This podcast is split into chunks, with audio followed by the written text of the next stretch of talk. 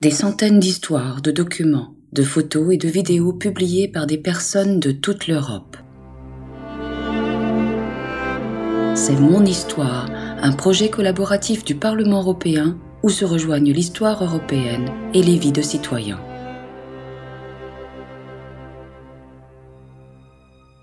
Paul Collevald est né en 1923 à Wissembourg, une petite commune française située en Alsace. En raison de sa position géographique, la région a été annexée par les Allemands à plusieurs reprises au cours de l'histoire. Journaliste français, Collevald a travaillé comme directeur général de l'information à la Commission européenne et au Parlement européen. Dans les années 1980, il a aussi été directeur de cabinet du président du Parlement européen, Pierre Pfimelin. Son travail est lié à la construction de l'Union européenne. Paul Collevald nous raconte sa jeunesse marquée par la guerre.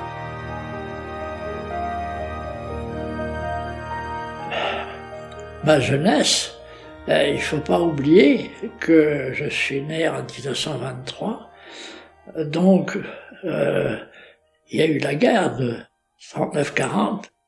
Après la défaite française, l'Alsace a été annexée. Elle a été annexée, pas occupée. Ce sont deux verbes différents.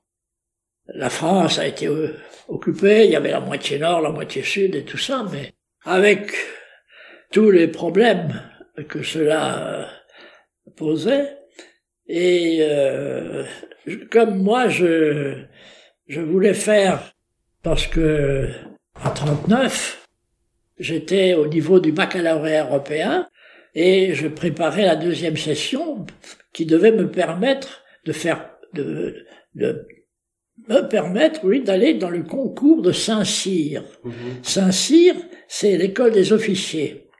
Ben, tout ça est par terre, hein, forcément. On est annexé. Alors, avec la naïveté de ma jeunesse, je me suis dit, mais la guerre finira, et, j'espère bien que nous gagnerons, mhm. et que je pourrai reprendre mon projet. Jeune et naïf, Paul Collevald a comme premier objectif d'échapper à la propagande nazie. Pendant ses études, il entre en contact avec des professeurs prestigieux. Euh, pendant l'annexion, je me suis dit, tiens, pour échapper au, truc de la philosophie nazie, euh, etc., je vais m'inscrire à la faculté des sciences. Donc, euh, l'université de Strasbourg n'a pas ouvert tout de suite, je me suis renseigné ce qu'il y avait de plus proche. C'était Karlsruhe. Mmh. Donc je suis allé pendant un semestre pour commencer à, à, Karlsruhe et je crois ensuite à, à Stuttgart. Et lorsque l'université de Strasbourg a été ouverte, je suis allé suivre ses cours où j'échappais euh, par ces cours à toute la, comme je vous disais, la, philosophie, l'histoire, etc.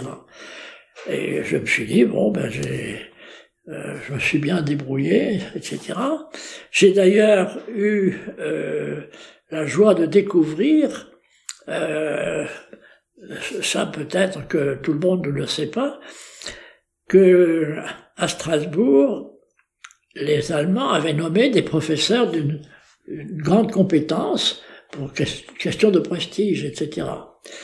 Alors, figurez-vous que en chimie, c'était un nazi, mais qu'en mathématiques et physique, c'était von Weizsäcker.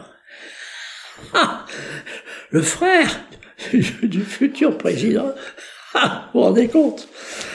Et alors, Évidemment, euh, von Weizsäcker, euh, euh, j'ai l'impression qu'il il avait été mis un peu sur un, à l'écart, là.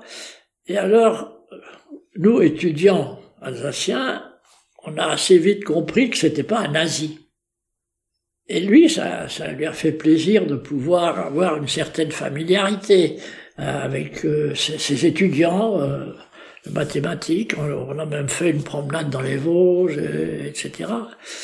Et euh, à ce moment-là, euh, bon, euh, les, les, études se sont poursuivies et ainsi j'ai avec la, j'allais dire, la, la, confiance réciproque, j'ai traversé cette période sans, sans grand dégât. Et surtout, euh, on me donnait un Bescheinigung, mm comme quoi je faisais des études, et que on ne me mobilisait pas. Parce qu'on mobilisait dans la Wehrmacht contre toutes les conventions internationales. Hein non, mais Hitler s'en foutait. Paul Kolovald échappe à la guerre pendant un certain temps, en utilisant plusieurs stratagèmes. Bon, à un moment donné, euh, mon professeur a dit, écoutez, euh, ça, ça va marcher un certain temps, mais euh, bon. puis après, alors j'ai j'ai dit ça à, au, médecin de Sarrebourg, où habitaient mes parents, donc j'ai habité à Sarrebourg, en, mhm. Moselle, hein. et je lui ai dit, écoutez, voilà, je suis dans la situation, il dit, écoutez, alors attendez, je vais vous examiner je vais peut-être trouver quelque chose. Je dis oui, mais je suis en assez bonne santé, ça va être compliqué. Alors, il, me tâte le, la, cheville d'Achille. Et juste en dessous, il dit, ah, vous avez un kyste je vais vous opérer et euh, je vais vous donner euh, euh, le certificat que vous ne pouvez pas être mobilisé. Donc j'étais à l'hôpital, je recevais la visite euh, de mes petites sœurs, euh, de mes amis. J'étais là sous les draps blancs. Alors, je dis, attention, si, si quelqu'un circule, il ne faut pas que nous nous trahissions, etc. Même l'hospitalisation n'est pas suffisante. Kollewald doit partir avec l'armée allemande. Première étape, la Pologne. Euh, j'ai résisté comme ça pendant près de deux ans. Et à la fin, ça devait être euh, euh, à l'automne 44 probablement. Ben, il n'y a plus rien à faire. Alors, donc, je suis parti. Oui, oui, ça devait être en septembre 44. Et alors, comme euh, je n'avais subi aucune formation, euh, lorsque on avait des, jeunes recrues, l'armée allemande euh, vous envoyait d'abord en Pologne pour une formation de base.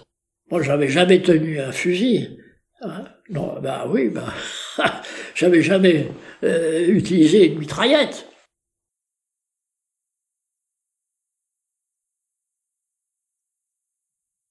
C'est ici que le jeune Paul a la chance de rencontrer un curé hostile au nazisme. Chez lui, il peut avoir des nouvelles de la guerre. En Pologne, je découvre que euh, y a une messe à, 18 heures, euh, presque tous les jours.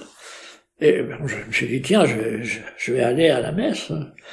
Euh, et effectivement, après la messe, je, euh, je dis bonjour au curé, là, et il me dit, mais euh, euh, vous, êtes d'où? Je dis d'Alsace. Ah, il dit, mais écoutez, venez ce soir dîner chez moi et on fera connaissance. Et lui, il avait une joie formidable de pouvoir parler français. Et ce qui fait que plusieurs fois par semaine, j'allais dîner chez ce euh, curé polonais. Et alors, euh, comme il a, il a vu, euh, nous nous sommes découverts, et il a vu que j'étais quelqu'un auquel il pouvait faire confiance, il a dit, écoutez, toc, toc, toc, toc, ici Londres. Alors, on écoutait, une vieille radio, hein, on était là à écouter ici Londres.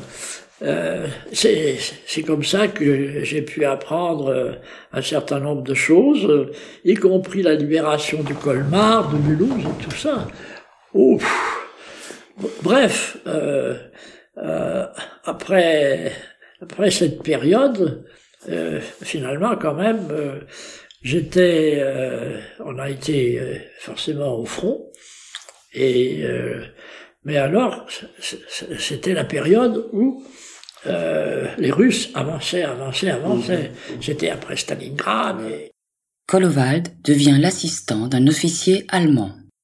Comme j'avais fait ces études, on m'avait mis dans le génie j'ai été rattaché, puisque j'étais un étudiant, que j'étais j'ai été rattaché qu'une espèce d'assistant du Oberfeldwebel, mmh. euh, qui est presque le rang d'un officier presque, enfin le, c'est ce qu'il y a de mmh. supérieur parmi les sous-officiers. Alors on est arrivé, je crois que c'était à la hauteur de Brandebourg, et l'armée allemande en retraite, la retraite, la retraite, et euh, à un moment donné, là, ça a été un peu comme dans toutes les retraites, la, la débandade. Hein. Mhm. Paul Kollewald profite de la première occasion qui s'offre à lui. Par chance, la fortune lui sourit rapidement. Le haut Feldwebel a été blessé. Alors il fallait improviser. Il y avait une petite ferme à l'endroit où cette bataille a eu lieu, etc. J'ai dit, écoutez, euh, on va aller chez, chez, chez, chez, chez paysans, ils vont bien nous accueillir, vous êtes blessés, quelles que soient leurs idées sur les Allemands. euh, et euh, à ce moment-là, bon, on arrive là-bas, et euh, bon, il se met euh, au lit, et, etc. Et alors je me, je commence à réfléchir. Euh, comment est-ce que je pourrais éventuellement m'évader? Parce que les deux fronts se rapprochaient, se rapprochaient, mmh. et on, devait être à, à 35 ou 40 kilomètres de l'Elbe. Hein? Euh, voilà. Ah, alors, Oberfeldwebel est couché, je lui dis, ça va? Il dit, oui, mais j'ai mal, mal. J'ai dit, écoutez, je sais que dans votre gourde, vous avez un, un schnapps formidable. Ah, il dit, oui, oui. Alors, je dis, prenez. Glou, glou, glou. Il était complètement out. Out. Alors, je me souviendrai toujours, c'était une étable, hein, il y avait cinq, six vaches, euh, il y avait euh, euh, les toilettes, vous savez, c'était des, grands machins avec un trou. Qu'est-ce que je fais? Je vois un clou. On appelle ça en français un bleu. Alors, vous savez, ça, ça va très vite hein, pour réfléchir. Je prends mon uniforme, je le jette dans, dans le... avec tous mes papiers et je mets cette espèce de, de salopette, etc. Et je me dis, bon, on est pas trop loin de l'Elbe, tant pis, l'aventure, on verra bien. Alors, euh, ben je, commence à marcher, parce que j'avais été scout, donc le soleil, je savais que l'Elbe était de ce côté-là. Alors je marche vers l'Elbe, et j'entre dans un dans une localité, un, village assez important, et j'arrive à un carrefour. Qu'est-ce qu'il y a à un carrefour? Les, les, les, motards, vous savez, avec leur grand machin sur la poitrine. Et ils sont toujours à deux, hein, celui qui conduit et l'autre qui est dans le sidecar à côté. Et j'arrive là. Là aussi, il faut réfléchir vite. Hein. Euh, il m'arrête. Des... Vous ne direz pas pire. Comme il y avait le, des jeunes Français avaient été mis en Allemagne, hein, dans les usines et tout ça, je joue aux jeunes Français qui a été mis en Allemagne. Et je dis, ya, ah, baraque, baraque, camarade, baraque, boum, boum, boum. Raus, raus! Papier, nix papier. Nix papier. Alors, euh, il se regarde, et euh, alors celui qui était le chef dit, à l'autre, ah, last is a Carlos. Mhm. Je fais semblant de pas comprendre. Hein. Je dis, nix pas pire, nix pas pire. Ah, l'os L'os Ah Ah, l'os oh.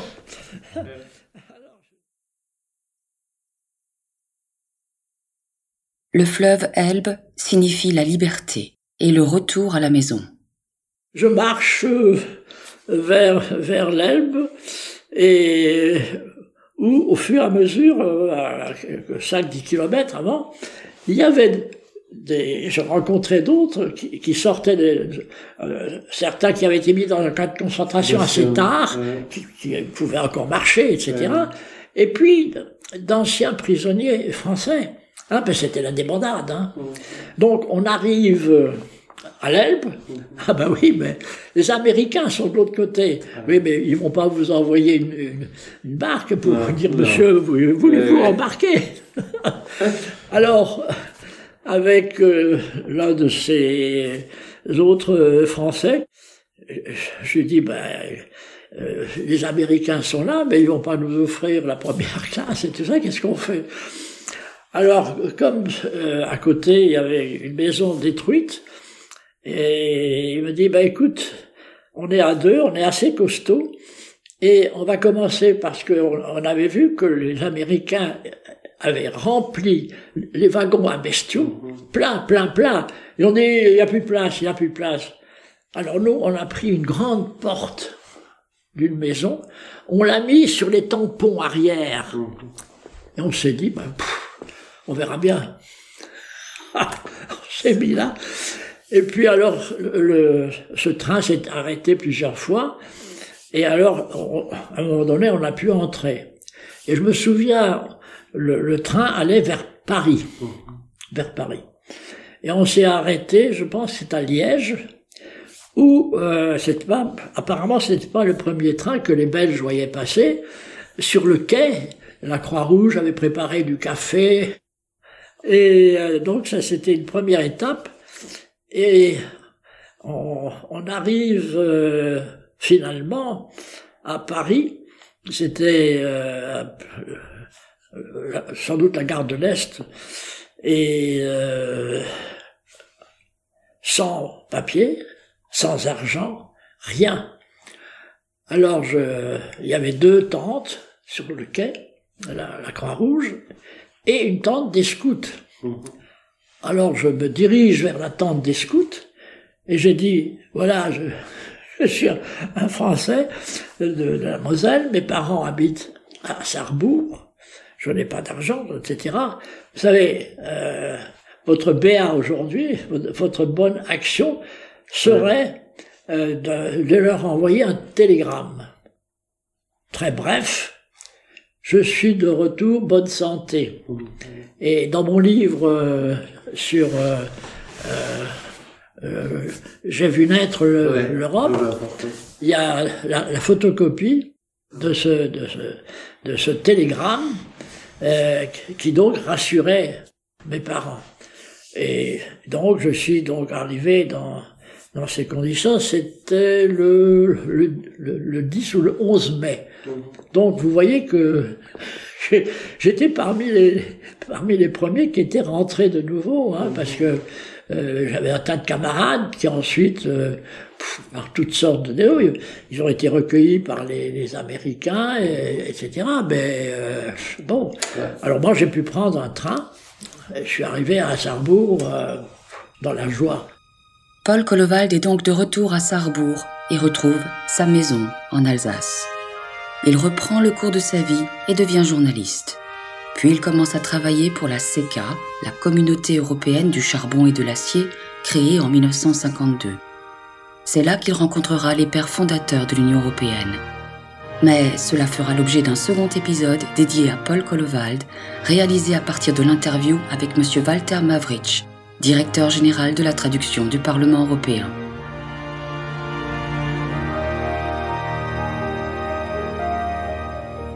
C'était Mon Histoire, un projet mené par le Parlement européen en coopération avec des citoyens de toute l'Europe.